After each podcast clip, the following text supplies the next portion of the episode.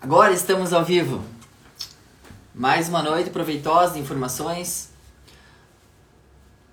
Vou chamar pessoas especiais. Sempre gosto de chamar pessoas especiais e tem sou feliz de ter elas na minha vida e fico muito empolgado em conversar com elas na quinta-feira porque eu acabo aprendendo bastante informação e tenho recebido a resposta de vocês que vocês também. Então, vou chamar Fabiane Fabiana Cis e Everson, Everson Pereira. Vamos lá? Vamos ver o que, que eles têm para dizer para gente hoje. Olá!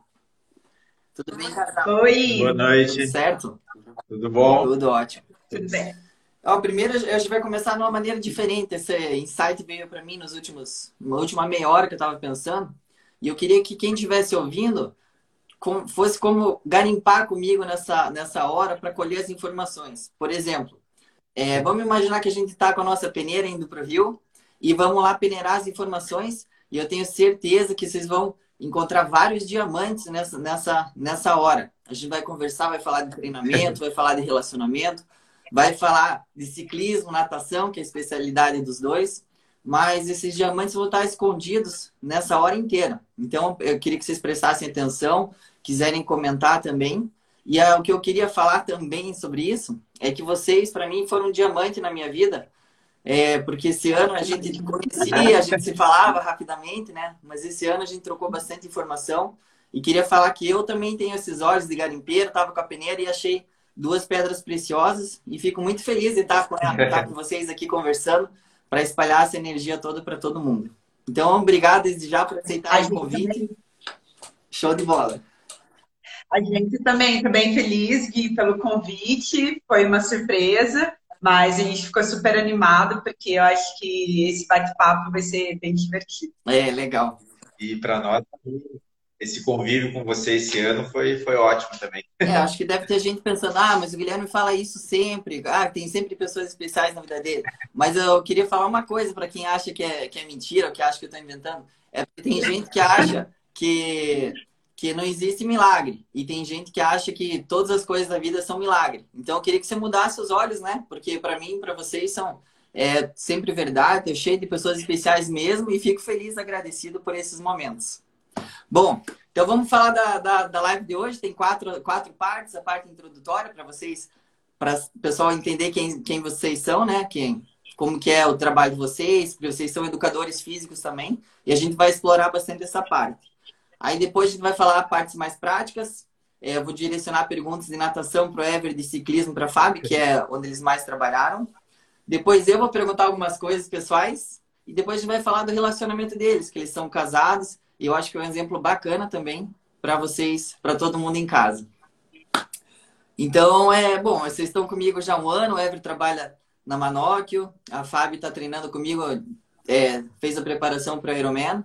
Mas a gente já vai entrar nesse assunto. Eu queria que vocês falassem um pouco do trabalho de vocês, como que é, é como que foi o teu contato com o triatlo e como que é o contato com a natação do Ever e o ciclismo da Fábio. Então eu vou começar com você, Ever. Como que é teu, como que foi teu histórico com a natação e que que você, como que foi tuas experiências com o triatlo?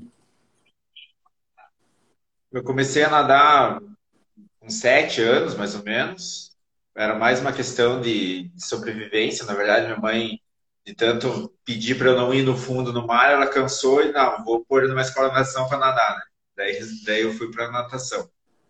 E daí eu comecei a nadar mesmo, a, a treinar assim no clube do golfinho. Uhum. Quando, quando eu fui lá, lá para o clube do golfinho. E daí lá tinha um pessoal, um pessoal do triatlo muito forte, né? Tinha o Homero, o Catinha, o Juraci, tinha um monte de gente que era, era o forte do teatro era lá, né? A Gisele. Já lembro. E daí se fica sempre, né, olhando, você nadando, os caras nadando do lado, nadando, os caras do lado. E daí até que um dia, não, vamos, vamos fazer essa brincadeira, então. A gente foi para Paranaguá e começamos lá. Pegamos um mountain bike, a gente foi uns 4, 5 e nem treinava direito, nem treinamos, fomos lá e fizemos. Daí acabou pegando gosto e e daí foi indo. Ó. Mas a natação eu nunca abandonei, né? Quantos anos atrás? Eu só acrescentei. Só para o pessoal se situar, quantos anos atrás você está nadando já e tem experiência com a natação? Como atleta e depois como treinador? com a natação mesmo desde os 14 anos. que eu nado treino direto, acho que eu nunca parei, talvez agora nessa pandemia só, mas eu nunca parei um tempo muito longo. Uhum. Então a natação desde os 14. E o triatlo foi mais que eu, que eu acho que comecei mesmo foi com 18. fazia algumas provinhas e tal, mas daí com 18 eu, eu engrenei no triatlo, daí fazia mas eu sempre conciliei, né? Tipo, uhum. mas nunca abandonei a, a, minha natação de piscina, né? Sempre procurei fazer mais os triatlos e travessias. Você gosta de você gosta de treino de velocidade, né? Você é velocista na água. É engraçado que você faz triatlo, que é uma prova muito e você gosta de sprintar na natação, gosta das provas de velocidade. E também queria só é, que você falasse rapidinho antes de você concluir é da dos Três Marias lá, que você trabalhou bastante tempo lá. Então queria que você, só para o pessoal se situar, que você tem bastante experiência no que você vai dizer para frente. É, a, a, minha experiência lá como atleta, rapidinho lá, eu era velocista, né? Minha prova era 50 e 100 metros. E daí comecei a fazer travessia, triatlo. As primeiras travessias eu lembro, assim, que na primeira boia eu chegava em primeiro. E depois... É, mas demorei um tempo para aprender, assim, tipo, a, a, saber dosar e tal, para conseguir fazer uma prova inteira num ritmo legal. E, e, desde 2006 eu trabalho lá no Três Marias, como técnico, né? Como técnico, não, no começo foi como professor, daí a gente vai, vai agariando, né? E depois tem uma equipe, tinha uma equipe lá bem legal de, de natação, e por vários anos foi campeão de equipe master, piscina. de piscina, né? Que, de média, uhum. equipes médias. A gente tem recorde do estadual ainda no master, com alguns atletas. Então, assim, foi um, foi um período bem bacana. E, e o pessoal lá também não fazia só natação, né? Então, tem bastante triatleta, teve atletas que foram para Ironman, para Kona. Então, assim, foi, é bem diversificado, mas lá no Três Marias eu cuidava da natação deles, né? tinha alguns que pegavam treino de fora, daí eu corrida e o pedal. Show. Queria falar um pouquinho da Fábio, então. A primeira vez que vi a Fábio foi ela pedalando lá numa prova que era 110 ano passado. Eu falei, quem que é essa menina que pedala desse jeito? Ela quase ganhou a prova, ficou em segundo. É, daí ali que eu conheci ela, comecei a conversar, conversei a primeira vez, eu soube que ela era tua mulher, e foi indo as coisas acontecendo, sabe? Já sabia pelo nome do teu trabalho com ciclismo, é, aqui em Curitiba, né? Então, você já era famosa para mim, mas que eu te conheci pessoalmente foi aquele dia lá que você pedalou bem forte e impressionou todo mundo. Então, eu queria que você me falasse um pouquinho, uma introdução, uma introdução tua rapidamente de esporte e do teu trabalho com ciclismo. Então, há 12 anos atrás eu comecei a namorar o Ever e daí na família todo mundo nadava, o Miro já fazia Ironman e eu me senti um ET na família, né? Porque era a única que não fazia o teatro. E daí, a partir desse momento, eu comecei a treinar. Eu praticamente aprendi a nadar, né, com o Eve. E de lá para cá, sempre a natação foi foi o treino que eu sempre nunca parei e sempre foi bem regrado. E depois, nesse meio tempo, eu tive a oportunidade de conhecer o professor Agir Romeu, que é um ícone do Brasil do ciclismo. E ele me convidou para trabalhar com ciclismo. E daí eu me apaixonei, porque foi onde eu conheci o ciclismo de pista, o ciclismo de estrada. E daí eu me envolvi de cabeça e foi a minha paixão. Então, aí que começou a minha história. Então, há uns seis anos já eu trabalho na prefeitura com a equipe de base de ciclismo, tanto de pista como de estrada, e a gente vem desenvolvendo esse trabalho. E eu sempre procurei me aprofundar no ciclismo. Tenho alguns cursos, tenho dois cursos pelo Comitê Olímpico Brasileiro e tenho um curso que eu tive a oportunidade de fazer lá na UCI, lá na Suíça, ah, que, legal, que foi um curso de, de coach, né, e de iniciação da mecânica. Então, passei 15 dias lá e um aprendizado infinito, assim. E a gente vai tentando sempre agregar mais, mas o meu hobby é, é o triatlo e a minha profissão é técnica de ciclismo. Legal, show de bola. A Marli tá empolgada, tá nos comentários aqui, é, a mãe. Mãe, um abraço para ela. É, deixa eu comentar um negócio. E queria perguntar já de cara para vocês, de estar tá entrando na segunda parte. É, a natação, para mim, é super importante no triatlo, é onde a gente começa. O ciclismo também é onde, às vezes, define as primeiras colocações, às vezes, prova de vácuo, então, muito técnico. Eu vou chegar nesse assunto com vocês. Mas eu queria perguntar para o Ever, então, da natação primeiro. Eu quero saber se você já pegou um atleta super talentoso, de cara, assim, e pegou alguém que não tinha tanto talento e foi treinando e foi arduamente conquistando seu espaço. Então eu queria que você me falasse dessas diferenças de personalidade, porque vocês viram aqui que, eu, que esses dois têm bastante pedigree no assunto, conhecem é, treinamento, têm anos de experiência. Então, para mim, isso aí é super legal é, quando eu consigo enxergar as diferenças, os nuances. Então, eu queria que você me falasse um pouquinho, Ever, qual que é a diferença, é, se existem esses dois tipos de atletas, se você já pegou e como que é, no teu ponto de vista. É, não, já acho que eu já, já tive esses dois, esses dois parâmetros, né? É, tive um atleta super talentoso, é, tanto tanto atleta é, novo, né, de 14 anos, uhum. que ele foi ficando bom, bom, bom, e na equipe lá no, Três Marias eu tinha mais master, chegou um ponto que assim eu falei para o PPA, vai procurar uma equipe para você treinar que eu, eu, sozinho com ele, só um, eu falei, cara, não, não vou te, te agregar mais nada. E daí ele, ele, eu consegui um contato lá, ele foi para uma equipe com mais crianças da idade dele para ele competir e, e, deslanchar. E tanto é que ele deslanchou também. Uhum. E já peguei atletas mais velhos também, que assim, super talentosos, tipo, assim, que você fala uma coisa, já corrige, já, já pegou. E atletas também mais velhos, né? Super dedicados. Que assim, não, o cara não nasceu para isso. Era torto. É torto. Mas assim, o cara persistente, né? É resiliente lá, sempre, sempre nadando e melhorou um monte. Tipo, né? É campeão de travessias aí direto lá e tal. Então, uma vez já, já, já me falaram que assim um atleta olímpico, assim, né, um medalhista de ouro, é 70-30. Uhum.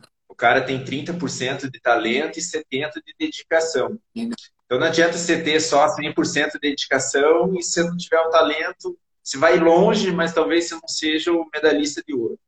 E se você só tiver talento e não treinar, também você vai longe, mas também não vai chegar no, no topo lá. Show. Então, eu, precisa conciliar os dois. Eu acho que é nosso dever como treinador é ter todos esses perfis, né?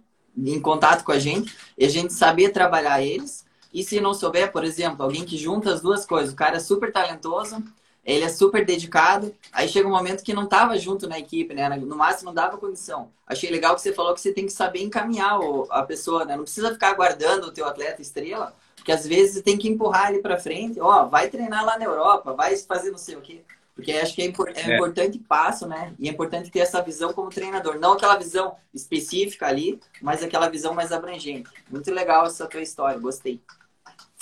É, queria, queria perguntando já sobre a natação, que valência importante, que valência física você acha importante na natação, Ever? pessoal do triatlo aí, o que, que eles precisam trabalhar? Flexibilidade, força, técnica? Acho que é importante você comentar isso. Acho que tem muita gente que vai, vai pegar é. esse gancho aí é a natação de alto, alto rendimento, eles priorizam muita força pura, né? Não força de hipertrofia, do cara ser grande, mas ele ser forte. Então, quanto mais compacto ele for, a área dele é menor de atrito as, as, e de arrasto. Mais estreito. Mas é, mas ele tem que ser muito forte. Então, assim, com a mesma massa, os mesmos 70 quilos, ele tem que conseguir levantar bastante peso. Então, eles priorizam bastante treino de força. E como a natação é meio líquido e qualquer coisinha, qualquer detalhe é muito importante, então, assim, a técnica junto com a flexibilidade também é mega importante, porque se você não tiver, que às vezes uma técnica perfeita exige um movimento X, mas daí você não tem flexibilidade para fazer o um movimento X, aí você vai ficar, tipo, não vai chegar. Por mais que você queira, você vai correr, você não vai chegar. Então você tem que ter flexibilidade para chegar lá. Então, flexibilidade, força, e né, a, técnica é bem importante na, na natação, lá no meio líquido. O Ever, ele, falando como atleta dele, ele, ele, é um professor, é um técnico, ele é, ele é muito. Ele, ele se liga muito na técnica, e isso é bom, né? Então, até o Marcelo Salles comentou ali dos vídeos que o Ever faz. Então, todo ano. Ele filma embaixo da água, faz... em cima da água, muito legal. Filma embaixo da água e depois mostra pra gente a, a nossa técnica, o que tem que melhorar. Então, dá um feedback. Então, isso sempre foi um trabalho muito legal dele, porque ele insiste muito na técnica. Mas, ao mesmo tempo, ele insiste no atleta fazer força. Porque a gente, eu convivo com ele muito, a gente vê é, os atletas, os alunos que querem 100% da técnica, mas não querem fazer a força. É, então, não adianta, né? Tem que, eles têm que entender. Galera, pega esse é diamante aí, pega esse diamante aí, galera. Importante esse. É o que eu falo muito para eles assim, quando corrige uma técnica, é difícil você assimilar, né? Então, o treino geralmente tem o aquecimento, tem, tem uma parte de técnica, uma parte mais nadada, assim. Essa parte você se concentra nessa técnica nova, né? Aí tem uma série lá, sei lá, 12 de 100. Nessa série, faça força. Não que você não vai esquecer a técnica, mas se concentre para fazer força, porque você também precisa de força, né? Então, e depois, a hora que você conseguir assimilar a técnica e a força, daí vai embora.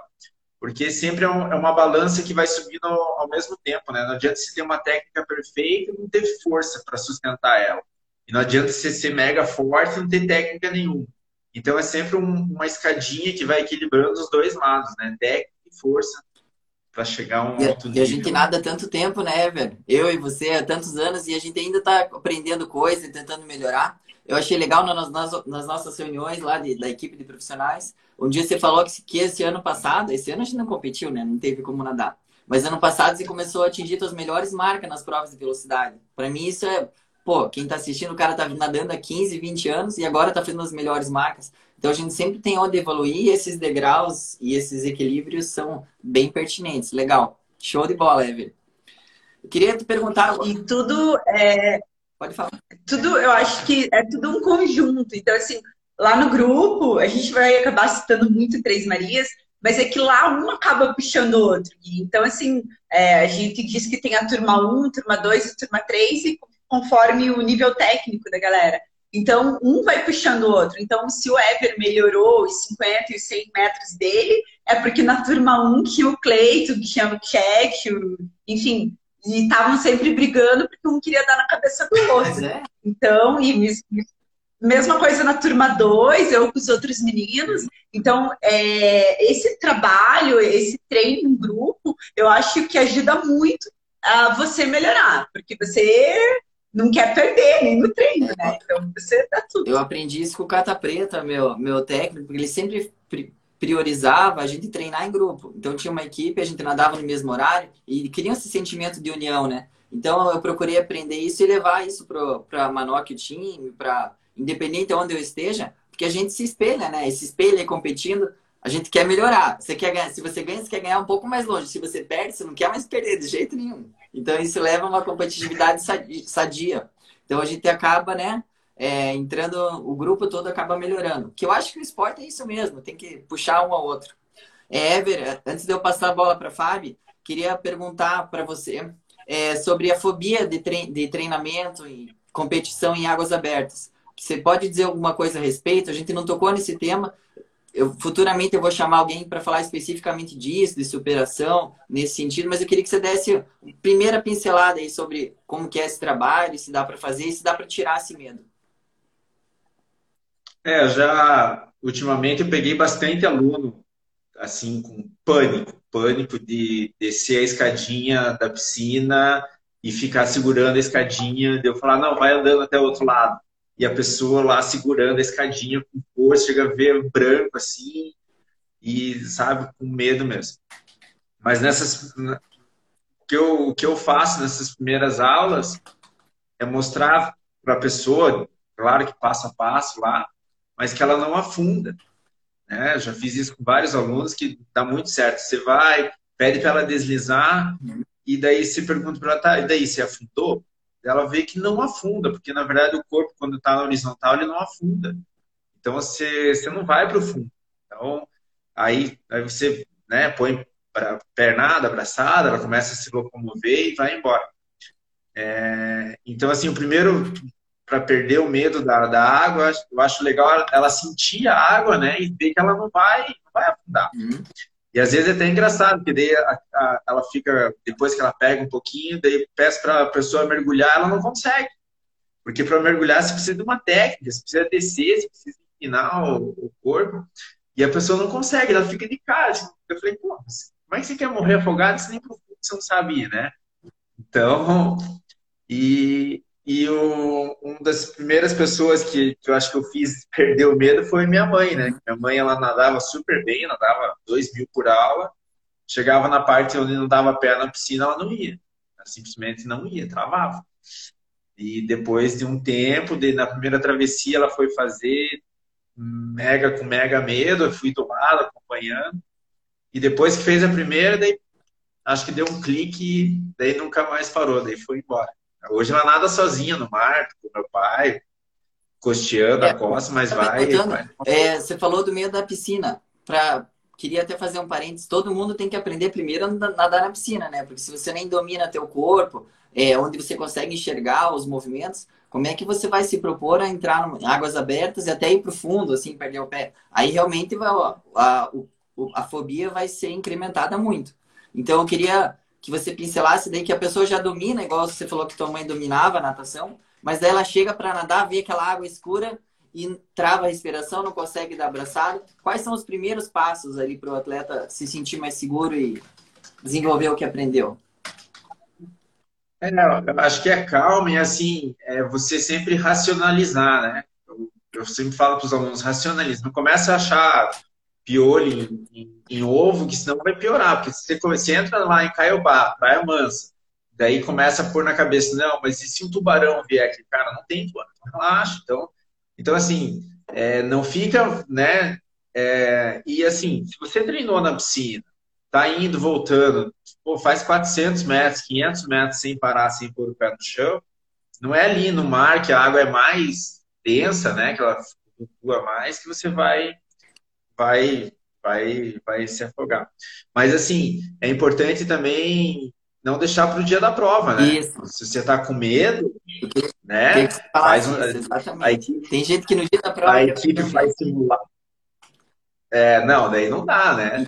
Então, treinou na piscina, marca um dia, vai para vai a praia, faz os simulados, né? A, a Manote a gente sempre faz, fazia simulado lá na praia, faz simulado com o professor acompanhando, ou o professor na areia olhando, porque a pessoa tem que aprender aí sozinha também, né? É. Eu acho legal também que você falou que daí é interessante ter alguém do lado acompanhando para dar essa segurança mesmo, para não ficar com a cabeça viajando lá. Então, alguém do lado, como se fosse teu anjo é. das provas que eles têm feito ultimamente, mas faz isso no treino, né? Pega alguém que você confia, que seja um caiaque, ou seja um professor mesmo, que a gente tem esse trabalho também na Manoca, de vez em quando a gente desce para a praia, a gente divide em grupos. É importante a pessoa respirar primeiro, né? Não adianta querer puxar o ar se você não consegue nem assoprar o ar para fora. Então, depois que você respirou e deu as primeiras braçadas, aí você vê que a respiração começa a fluir, aí não tem aquele acúmulo de, acúmulo de gás carbônico e não tem aquele pânico. E se você não tem o pânico, você percebe que o ar entra e o ar sai, é só dar as braçadas e começar a desenvolver o que você aprendeu no treino, né? Show. E daí no dia da prova não sair lá na frente, né? Porque você vai levar a pesada, a pesada, dá um, dá um passinho para trás, espera a galera entrar e entra de tá. boa. Pelo menos até perder o medo, né? É.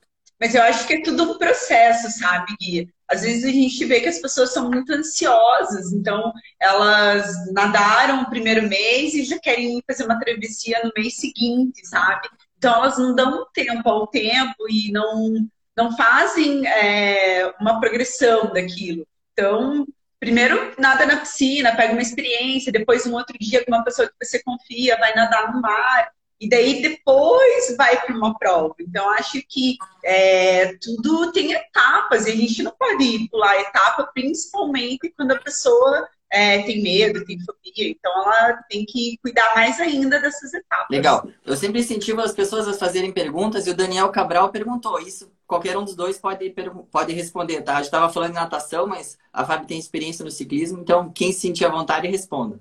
Como manter os atletas que estão começando como manter eles motivados quando eles se veem muito atrás dos demais. Pois eu vou participar de um treino, tô todo. Eu respondo. Fica lá atrás. Como, como Fábio?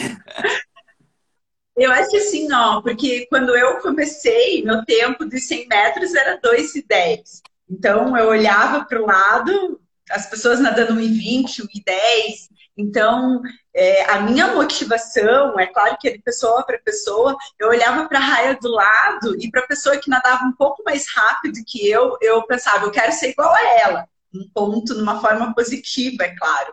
E eu melhorava para eu chegar no nível dela né? Que era um nível mais próximo. Daí eu já pulava para uma outra raia. E eu sempre estava olhando para a raia do lado, para a pessoa que era um pouco mais forte que eu. E meu objetivo era alcançar aquela pessoa, sabe? Então, é claro, vai ter treino que você vai ter cansado e não vai conseguir dar os 100%. Mas vai ter, ter, vai ter treino que você vai chegar lá e vai dar os 100% e você vai chegar junto com aquela pessoa. E assim você vai melhorando.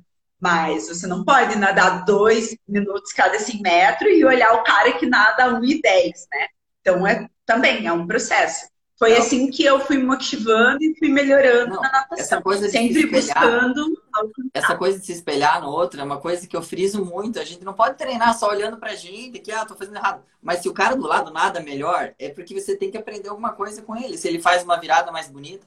Eu lembro de toda a época da minha natação quando eu treinei com pessoas que competiam prova de piscina, eu já olhava virada e falei, meu, nenhum triatleta faz isso, como é que você faz? Eu ficava olhando embaixo d'água, acho super legal. É, então a gente tem que realmente e tem que galgando espaço. É, e vai galgando. Depois que você aprendeu, beleza, quem que faz melhor que eu isso? Quem que faz melhor? Aí você vai aprendendo dia a dia. Exato. E daí você acaba ficando feliz em aprender, porque quem treina sem desafio, sem objetivo, a gente já sabe, né? Não precisa nem citar, acho que todo mundo tá, que está ouvindo a live já sabe se você não tem meta, você não, não vai a lugar nenhum. Se você chega para treinar e vê, ah, dessa vez eu vou tentar ganhar dessa pessoa, já é uma meta no teu treino. Já é uma meta. É uma... Exatamente. Mesmo que esteja cansado, você já fica feliz. Ó, se eu tiver a oportunidade, eu vou pegar essa oportunidade para ver se eu melhorei ou não. Isso é importante. O Luiz Ori, ele comentou. Eu tenho que citar. Deixa eu dar um recado todinho que ele falou que falou pro Ever que você ensinou ele a surfar, que eu ensinei a ele a competir e que a Fábio ensinou a pedalar grudado na moto a 60 por hora. Então, um abraço. um abraço para ele. Saudades desse treino de moto. Adoro fazer treino de moto. Acho muito motivante. Beleza, Fábio. Vamos falar de ciclismo. É, vou fazer a mesma Vamos. pergunta, tá? Atleta super talentoso, atleta dedicado. Já pegou os dois? Eu trabalho com base. Eu trabalho. Eu gosto muito da performance. Então, eu vou falar no sentido da performance, já que o Weber já deu alguns exemplos. Eu acho que o perfeito é os dois. E tem que ser os dois. Quando a gente visa a performance, tem que ser o talento e tem que ser o atleta dedicado. Então, quando a gente pensa em performance, a gente tem que buscar a perfeição. Então, é, não adianta eu ter um atleta talentoso se ele não treina, ele não se dedica. Então, eu vou dar alguns exemplos. então, eu tenho um, um exemplo que é o meu atleta Luan, ele tem 16, 17 anos. E ele tem um talento incrível, só que Gui, eu tenho que estar tá motivando ele para treinar.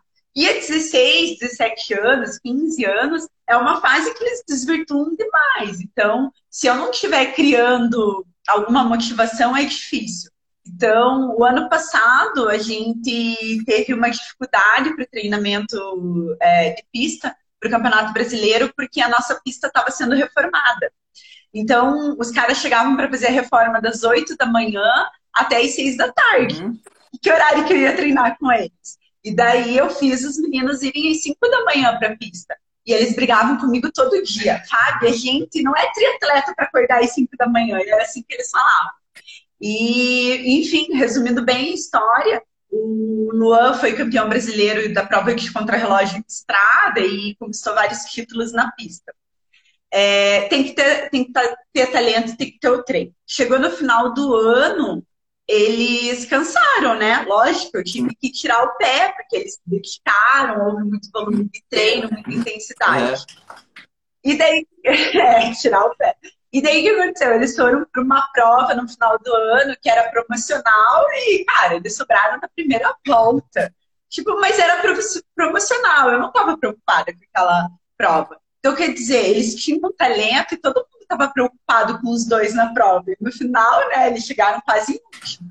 Mas não era o meu objetivo. Então, eu vejo, olhando o lado da performance, a gente tem que buscar a perfeição no atleta. Quando ele quer ser elite, enfim, Então, para mim, eu sou bem sincera: talento, dedicação e treinamento. E, essa Senão... correção de, de hábitos, né? A gente, ninguém vai ter os hábitos perfeitos desde criança. Vai ter ou aquele que come tudo errado, aquele que não gosta de treinar, aquele que quer treinar demais acima do previsto. Então a gente vai ter que cortar, vai ter que dar uma lição uma hora ou outra, porque senão não tem jeito. Eu já tomei, nossa, quantas lições eu tomei na minha vida. Eu consigo, eu nem consigo contar elas, mas todas elas tiveram um, um fundamento, um porquê. E sou muito agradecido. A gente tem que agradecer as críticas, porque na hora talvez a gente não goste, mas 10 minutos depois ainda fica reflexivo. E daí, se você prestar atenção e se for conveniente para você, você fala, putz, acho que ela tem razão, ou ele tem razão, e eu, teoricamente, talvez precise melhorar. Isso já acontece bastante. Então a gente tem que. Nosso, o treinador tem o dever de saber a falha e tentar identificar. E o atleta tem que tentar compreender da melhor forma que ele consegue. Isso é bem legal. É, a dedicação vai trazer uma recompensa, né? É sempre o que eu falo para eles.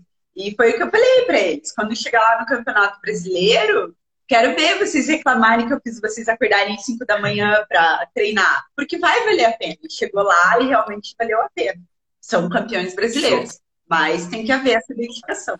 Eu conheci eles esse final de semana, quer dizer, já conheci teus atletas é, rapidamente, assim, nas estradas, mas conversei mais com eles essa semana. O pessoal, gente fina. Qualquer pessoa pode participar do teu projeto, Fábio? Como que funciona? É só ter uma bike? Então, hoje eu. Bike, velódromo e bike. É, hoje a gente, eu trabalho para a prefeitura, então um projeto que é a equipe de desempenho de Curitiba, então é mais voltado para a categoria de base, tá? É, eu tenho uh, eu tenho na Praça Oswaldo Cruz uma turma que é a partir de 6 anos até uns 12 anos, e daí lá a gente tem as bikes. Então, é só a criança aí. Por enquanto está parado por causa da questão da pandemia. É uma turma bem legal, eu adoro trabalhar, descobri que eu adoro trabalhar com criança. E daí depois a gente entra para uma categoria de base de 12 até 18 anos. Tá? Só que daí aí o, a criança já tem que ter a sua bicicleta, porque a gente não tem ah, essas bicicletas disponíveis ainda. Uhum. E daí a gente também tem a continuidade que a gente está tentando aí, que é a equipe de sub-23. Porque em Curitiba a gente não tem muita equipe profissional de ciclismo que dê essa continuidade depois dos 18 anos. Por enquanto anos. não, né? Então a gente. Por enquanto não. É, eu gosto de falar assim, por enquanto não, tem que ser otimista. Assim. É, exatamente. Legal, show de bola. Parabéns pelo trabalho. Na verdade, o pessoal tá falando do desafio. Valeu. Tem um pessoal que tá assistindo só para saber teu segredo aqui, Fábio. Porque a Fábio ganhou o desafio de ciclismo da Manoc. É o próximo assunto, é na parte 3. Já vamos chegar lá, pessoal. Só aguarda um pouquinho. Mas ela, só para fazer um parênteses, ela pedalou quase 3 mil quilômetros no mês passado. Para vocês terem noção, eu pedalei mil quilômetros e achei bastante. Aí é o normal, assim, eu um pouco menos, foquei no desafio de corrida, mas olha, pedalou três vezes mais que eu. Então, puxa, tem uma menina ganhou o desafio de todo mundo, todos os marmanjos, então foi bem legal. Eles estão ansiosos para saber o que você vai falar.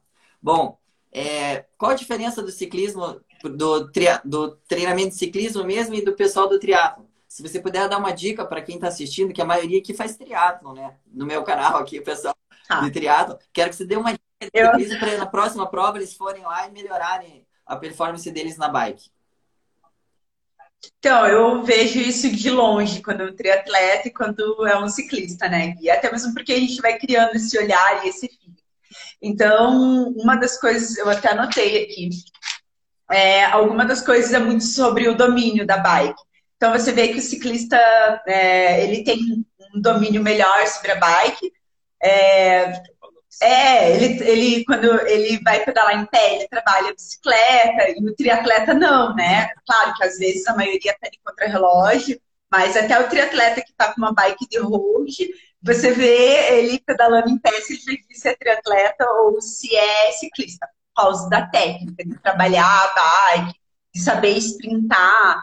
Então, a gente trabalha muito essas, essas características no ciclismo, né? Porque é, o, o atleta vai, vai pedalar num pelotão de 50 caras, então ele tem que ter o domínio sobre a bicicleta. É, a questão da sinalização, então, assim, é, o, o, ciclista, quando ele vai, ele, tudo que ele vai fazer, ele sinaliza. Alguns triatletas, sim, mas, por exemplo, a gente foi fazer um treino na serra E daí a gente juntou um grupo lá de uns seis, sete. Uhum. E daí, quando você vai pedalar em PEG, geralmente a tendência é você jogar a bike para trás. Volta, então, quem tá atrás. É, então quem tá atrás na roda, é, se o cara não tá atento, ele vai bater de meia roda ali. Então, o ciclista não, ele já sinaliza que ele vai pedalar em pé, já para o cara de trás estar atento a isso. Então, isso são algumas dicas de segurança. Dá, dá um exemplo, pessoal. Como né? você sinaliza isso que você vai pedalar de pé? A gente dá um. Mexe o cotovelo aqui. Bate as asas. Bate as asas, é. Dá uma batidinha. Ah, então, isso é, então quando você for pedalar em pé, não aquela técnica lá que você faz na contrarrelógio não precisa, ah, não joga bike é mais rápido, né? Quando você tá aqui, vai mais rápido, vai mais devagar, é engraçado. É, exatamente. Então, são, são essas características. Outra que o ciclismo a gente trabalha muito com ataque, com tática. Isso tem mudado muito nas provas de elite que eu, que eu vejo no triatlo. Uhum. Hoje existe mais essa tática do ataque, assim, né? Mas eu acho que uh, eu acho que é bem legal trabalhar isso, porque às vezes forma aquele pelotão gigante, ou nem um pelotão gigante, está com três, quatro caras na tua roda e você nem você não é o melhor da corrida ali. Então você tem que se livrar dos caras. Então, essa questão de trabalhar é, tiro de 30, 40 segundos para realizar um ataque, também acho bem importante. É lógico. Outra coisa, você não vai, você não está puxando o pelotão e vai atacar. Isso não existe. Então você nunca vai se livrar dos caras. Então você tem que ir lá para trás, frear, ficar bem tranquilo. É, a gente fala até de fazer uma ponte, então abrir um ou dois metros do último cara, né? E daí você botar numa marcha certa ali, começar a pedalar em pé, ganhar velocidade, para quando você passar o pelotão, você já está em velocidade, já está realizando o ataque. Pegar eles de surpresa. Agora, também, se você vier de trás batendo marcha, instalando a marcha, todo mundo vai olhar para trás e você vai ver que está tendo um ataque. Né? Então, o ataque é surpresa. Então, acho que hoje no triatlo, nas provas que, que, não, que é permitido vácuo, isso com certeza vai ajudar bastante a galera. Outra coisa, eu trabalho em subida. Eu vejo que há muita diferença da performance de ciclista para triatleta em subidas. É lógico que a maioria das provas de triatlon, elas são no plano, mas o ano passado, o Mundial de 70.3, né, teve montanha. Então, acho que um trabalho de subida é sempre legal fazer, né? Não precisa ser sempre, mas a gente também tem que saber que esse trabalho é importante. É, outra diferença que eu vejo é o cuidado da bike. Então, assim, isso aprendi muito com a professora Giro Romeu. A tua bike tem que estar tá limpa, não interessa se é treino, né? Então, é, tem que estar tá tudo revisado, tem que estar tá tudo ok. Então, tem que ter esse cuidado com a bike, estar tá sempre fazendo a manutenção. E Indireto. às vezes a gente. Sentiu uma indireta do é. vamos, vamos lá, vamos continuar. é, ela tem que ir meio que brilhando para o treino, é bom. Então, no ciclismo, a gente observa muito isso. A condição da bike, assim, tem que estar tá tudo ok, né? A fita de guidão tem que estar tá legal, né? Então, é, mínimos detalhes que fazem a diferença é, de você como postura de atleta e pode interferir na prova, lógico. Se a tua bike não está revisada numa prova, ela pode, né, quebrar, deixar na mão. Essa dica eu aprendi a duras penas há um tempo atrás já, graças que foi bastante tempo. Mas no treino tem que melhorar. Boa, Fábio, gostei. E o pessoal que faz prova de contra-relógio, que faz prova assim, vá, quer dar uma dica rápida? O que, que eu posso fazer? Porque, é, como eu faço Ironman, meio Ironman, essas provas, muita gente que está participando dessas provas comigo, eles querem uma dica tua de ouro para saber o que, que, eles vão fazer na próxima prova para melhorar. Pelo, pelo que eu ouvi, eu sou um bom ouvinte, a gente tem que refinar nossas habilidades, tem que eh, deixar o material em ordem e tem que eh, continuar aprendendo. O ciclismo tem um monte de, de detalhes que faz a gente evoluir. A técnica de ciclismo nem se fala. E, e o de contra-relógio, que é mais pulmão, coração, que, que, qual a dica que você acha que é principal? Hoje, não só para o ciclismo, né? Para o esporte, corrida, natação, a gente fala muito em pliometria. Então, um trabalho de potência para melhorar a potência, com certeza. Hum. Mas a gente indo para um lado que eu gosto muito, você sabe, é, eu priorizo muito o fit, né? Então, você estar na bike, não se adaptar à bike. A bike está perfeita para você. Então, acho isso muito importante, porque é, 180 quilômetros, você tem que estar, lógico, numa posição confortável, são 180 quilômetros, mas você tem que estar numa posição aerodinâmica e numa posição que não te incomode, né? Agora, a partir do momento que você senta na bike, clipa e fica trazendo o quadril para frente, quadril para trás, daí levanta, daí dói coluna, dói, sabe? Não dá. Então, tudo isso, fortalecimento do core, da lombar, alongamento, flexibilidade, mas eu acho que o fit, a aerodinâmica, você está encaixado na bike, está perfeito na bike e aquela posição não te incomodar, é o ideal. É lógico que numa prova de 180 quilômetros vai chegar uma hora que você vai precisar sair do, do clipe, se alongar, né? Alongar a lombar ali, comer, enfim. Mas no restante você tem que estar perfeito na bike. Você tem que é, clipar e ficar naquela posição sem ter que ficar encontrando a posição do quadril. É, então, faz, hoje. Ninguém faz 3 mil quilômetros no mês estando dançando em cima do selim, né? Tem que estar confortável. No mínimo tem que estar confortável. Mas passou horas e horas desse jeito. Aí você fica boa na posição, Exatamente. não pode estar incomodando. E o que eu tenho.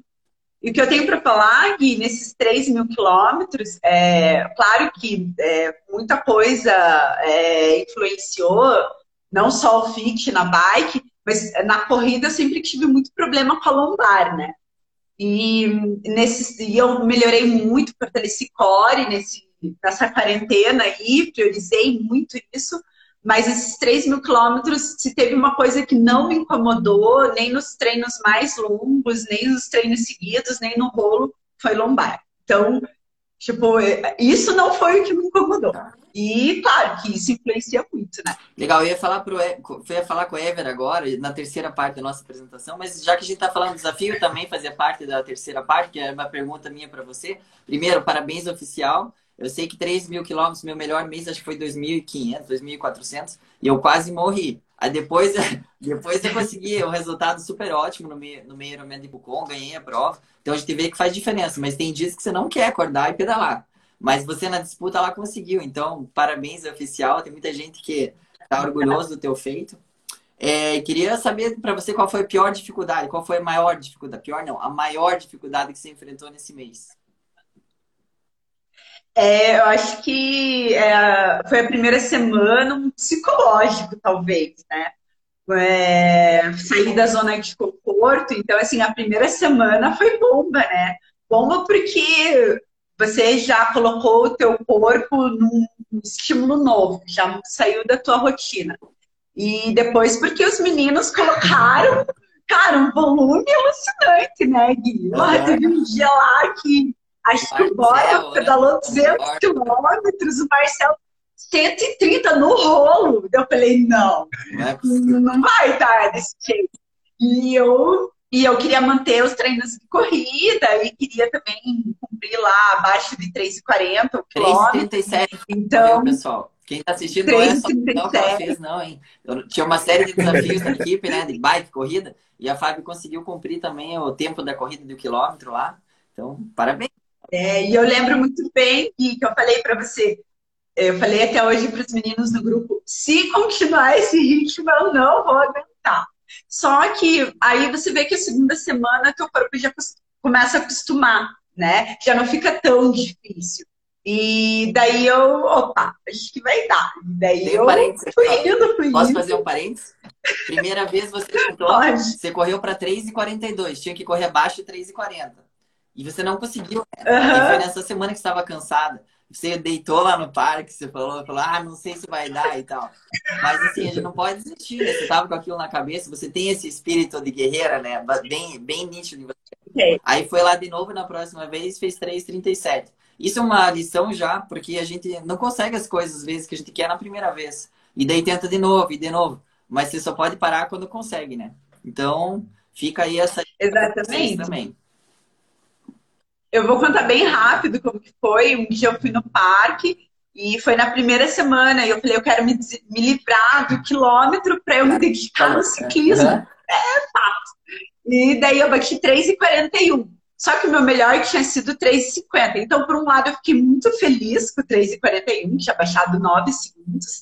Mas, por outro lado, eu fiquei frustrada. Eu falei, cheguei tão perto, eu não acredito. Vou ter que fazer de novo. E, e esse primeiro tiro eu sofri demais. Eu sofri demais. Resumindo, 15 dias depois eu fui para o parque, o Ever foi comigo. E quando eu fui sair para fazer o primeiro tiro, eu te contei, né? Quando eu fui sair, eu olhei para o meu tênis e falei: Nossa, meu tênis vai desamarrar. E quando deu 500 metros certinho, o tênis desamarrou. E eu já tinha feito a força de 500 metros, né? Eu olhei assim, eu não, eu não vou desistir, eu vou fazer abaixo de 3,40 é hoje. Mas ela parou para amarrar o tênis. É, parei, amarrei o tênis, respirei, voltei trotando para a linha lá e baixei a frequência cardíaca e não desanimei e fui lá e fiz o 3,37. Show de bola. Então, Parabéns, Fábio. Muito legal. É, deixa eu perguntar uma coisa para o Everson, então. É, você está um ano já quase trabalhando com a gente, eu lembro da nossa entrevista até, das nossas reuniões. É, o que, o que, você achou legal na, na, nossa equipe de treinamento? Que você viu que a gente trabalha de uma maneira diferente ou que você gostou? E o que, que é diferente na natação, num treino de um triatleta e um treino do nadador? A gente falou da diferença do ciclismo. Queria que você comentasse assim: ah, o nadador faz isso, o triatleta não gosta de fazer isso, mas devia fazer. Então, se você puder explicar um pouco a respeito disso, eu acho que vai ser bem pertinente. Então, a, a, primeiro que eu, né, da, da estu, que eu achei diferente, assim, né, que, digamos, encheu os olhos foi a estrutura, né? Então, a gente foi lá fazer um simulado lá na praia, depois teve lá naqueles na UP, e, tipo, bom, uma estrutura, né, tirava as raias da piscina, colocava boia, então simulava bem a travessia, na verdade, acho que fica até pior do que no mar, se você nadou aqueles simulados da UP, naquela piscina balançando para um lado e para o outro, cara, o mar é 10 vezes mais fácil. Te garanto. Né? E poder simular a competição lá é bem legal. É, cara, a natação, a gente priori, assim, são vários detalhes e a gente sempre olha todos os detalhes. Então, assim, é virada, é a pernada, pernada sem pé de pato, né? Golfada depois da ondulação. E assim, ah, mas eu não vou ondular na prova. Cara, mas assim, se você ondular no treino, é, aconteceu comigo, eu não ondulava, a minha natação foi mudando durante os anos, né? Conforme a gente vai estudando, vai aprendendo, pô, tem que fazer isso, pô, tem que fazer isso também, né? E assim, o que eu nadava há cinco anos atrás é diferente do que eu nadava há quatro, do que eu nadava há dois. Então, assim, foi, foi a minha natação foi mudando, né? E eu tento passar isso para os atletas também. É, mas, por exemplo, quando eu, eu comecei a colocar a golfada no meu treino, durante as aulas, a, o meu pace, digamos, na água baixou, 2, 3 segundos. Baixou é mais rápido. Melhorou. Sem, é, foi mais rápido. Sem, digamos assim, fazendo a mesma força. Né? Claro que a, prim, a primeira vez que eu coloquei a ondulação foi pior, subiu, porque eu estava acostumado. Mas assim que eu me acostumei a fazer, eu conseguia nadar mais rápido e fazendo a mesma força. Né? Então, assim, é detalhes. E na natação a gente faz muito trabalho intervalado, né? Tipo, para natação. Mesmo os fundistas, eles fazem trabalho intervalado. Então, assim, eles vão treinar lá para os 10K. Não vai treinar 10K direto, né? É melhor fazer 10 de mil, mas vai, vai fazer o, o treino picadinho. E então na natação a gente sempre faz esse treino é, é intervalado, né? mas sempre ah, para a intensidade ser mais alta, né? Então, mantém a intensidade do treinamento mais alta. Por exemplo, vai pedalar 180, né? Uma distância longa, você vai pedalar 3, 3 lá 4, 6 horas, né, de pedal. E você não vai fazer isso na natação. Você vai ficar fazendo 6 horas nadando. Você vai nadar ali uma hora e meia, quem tem possibilidade de duas horas, então a intensidade tem que ser, tem que ser maior. É, eu concordo com você e acho que você já me acompanha. Eu sempre procuro colocar uma ou duas vezes na semana uma série de 50 metros. Porque 50 metros pode colocar força, velocidade, pode dar tempo de recuperar e prestar atenção no estilo. Às vezes, alguns triatletas acham que para nadar 4 km tem que ficar nadando devagar. Mas é melhor nadar esses 4 km mais eficiente. E para você treinar mais eficiente esses 4 km, uma grande porção desses treinos tem que ser intervalado. Não tem como fazer. Eu entendo que a natação tem uma velocidade ainda maior, então você vai ter que ter mais recuperação. Mas o triatleta também vai ter que fazer série de 50 metros, de 25, de 100. Senão a gente não, não consegue, né? Não consegue melhorar. Então a dica que eu dou na natação para você, se você não inclui treinamento intervalado no teu, na tua rotina de treino, pode começar. Pode começar amanhã. Se eu fosse, quer dizer, se a piscina estiver aberta, pode ir lá amanhã. Você vai lá e treina de 50 que você de, com, sei lá, duas, três semanas de, de, duração, você já vai ter uma grande evolução no nado. Concorda? E até mesmo porque as largadas, né? Largada. Gui, vai largar um set.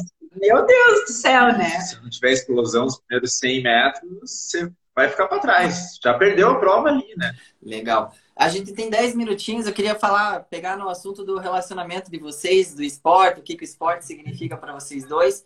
E a pergunta que eu tenho, dá para conciliar o esporte, o relacionamento e, e, a vida assim esportiva e a vida afetuosa de vocês dois com o esporte? Dá para conciliar essas coisas? Como que é? Acho que é até mais fácil, né? Quando os dois participam, né? Daí um entende o outro. Um entende o outro, um vai, a gente vai para, às vezes não vai para mesmas competições, né? Às vezes eu vou para competição em piscina ou ela vai fazer um, uma prova mas a, coincide muito né, as competições a gente ir junto, então fica, fica muito mais fácil. Né? É, eu acho que é motivador, né? E é, você sempre tem uma pessoa junto com você. Então, uh, tem alguns treinos que, por exemplo, treino longo de bike, o Ever não vai, entendeu? É, é, prova curta de natação, 50 metros na piscina, eu fujo. Mas eu passo lá para torcer, entendeu? Mas em geral eu acho que é, eu acho que acrescenta demais, assim, sabe? É claro que não é uma arte rosa, às vezes dá um, uma falta de comunicação, né? Mas isso é normal também. Só que eu acho que para a vida, assim, é, tudo fica mais fácil, sabe? A gente se entende, a gente se conhece bem e as coisas dão certo. Você cria um, uma, uma rede de amigos é, dentro do esporte. Então, eu digo que, por exemplo, lá no grupo da natação, fulano não é meu amigo é amigo do Ever, é amigo de nós dois, do casal. Então, isso é muito divertido e as pessoas conhecem a gente pelo esporte, né? Uhum. E fora do triatlo, a gente ainda tem o surf. Então, o Ever me ensinou a surfar. Então, tudo isso nas férias é divertido, porque é tudo muito fácil. Para onde que a gente vai nas férias? Tá, vamos surfar, entendeu? Então vamos dar uma corridinha. Então tudo está sintonizado, é mais então, fácil. Para vocês ficarem de bem um com o outro, a geladeira tem que estar tá cheia, então. É, então. É, esse foi o bullying do mês de julho, né? Porque quem treina gosta, tem muita fome, né? E a Fábio eu sei que come bastante.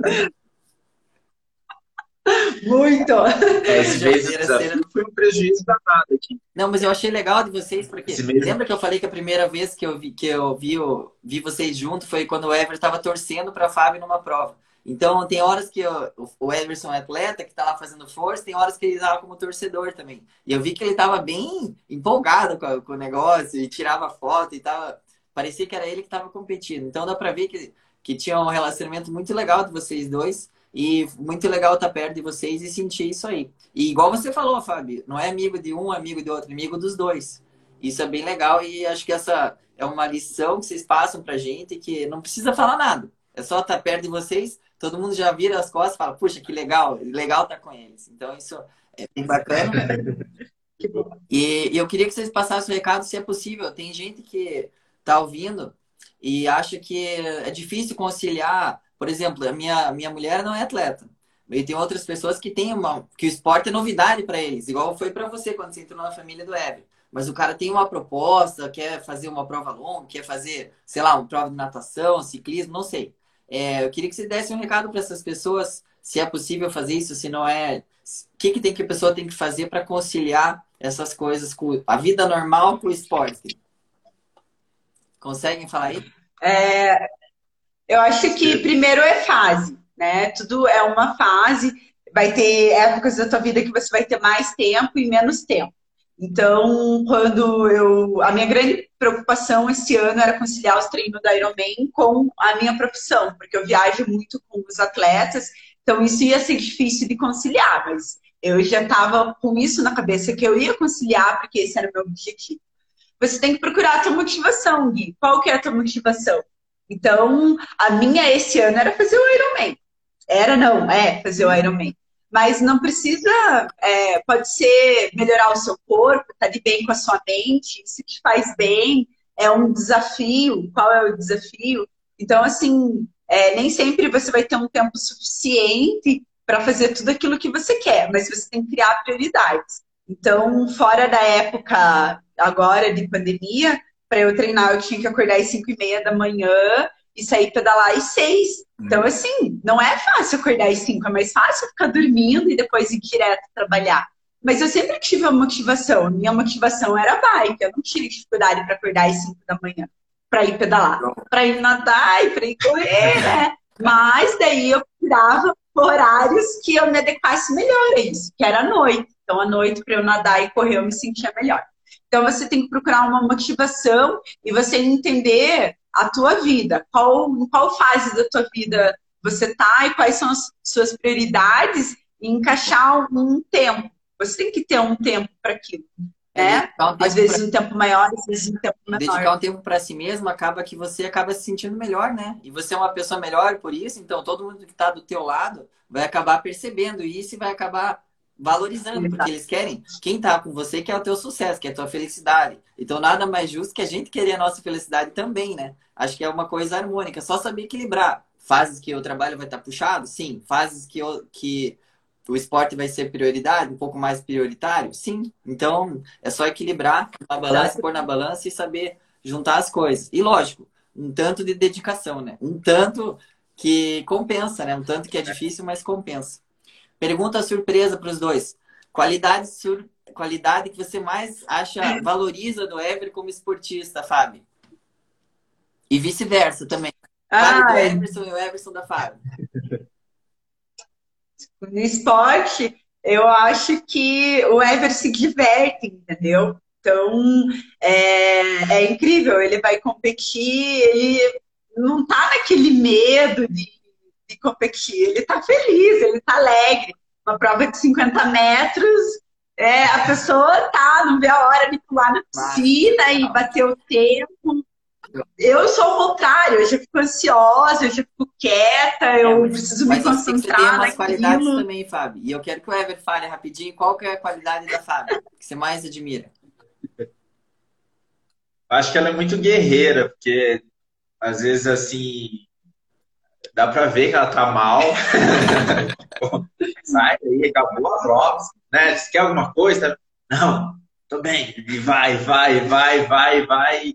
E termina a prova, ou, ou mantém aquele pace, né? Tipo, ela, e ela é bem, assim, na, nas provas longas, ela é bem constante também. Né? Eu acho que ela é muito. Show. Ela começa, começa lá pro pace e vai, vai, vai, vai. A oscilação é mínima durante a prova inteira. Ela é muito, dedicada. Eu já, se, se eu não me concentrar, eu começo de um jeito, na metade ou de outro, o cara me passou, eu vou atrás. É, velho. Eu tô, eu tô com um minuto e meio para acabar a live aqui. Lógico, eu queria falar mais tempo com vocês, mas queria que vocês dessem um recado aí, algum dos dois, para qualquer razão de vocês continuarem treinando nessa do esporte, nessa motivação, o que, que leva vocês a seguir adiante? Este recado aí, vocês têm um minuto para dar e como forma de motivar o pessoal. E antes já, não sei se eu vou falar mais, queria agradecer a presença de vocês de novo, que para mim foi super especial. Espero que todo mundo tenha gostado. Recado final dos dois: por que continuar fazendo esporte e continuar a vida que vocês têm hoje? É, eu acho que é aquela história de buscar o seu melhor, sabe? Então, hoje, uh, esse ano, esse desafio do, do Ironman me mostrou isso, que hoje eu eu descobri que eu estou no meu melhor. Então, é, é muito bom você descobrir qual é a tua capacidade, qual é a capacidade do teu corpo de sempre buscar mais e de estar cada vez melhor, mente, corpo, enfim. Então, para mim é isso, é o que me motiva, é tentar melhorar sempre, sempre tem alguma coisa para melhorar e é o que me motiva. É, além de fazer bem, eu quero, eu quero bater meus recordes. É. O espírito guerreiro, né? Falando, o espírito melhorou e são guerreiros. Galera, cinco segundos. Um abraço, valeu a participação. Valeu. Obrigadão. Show.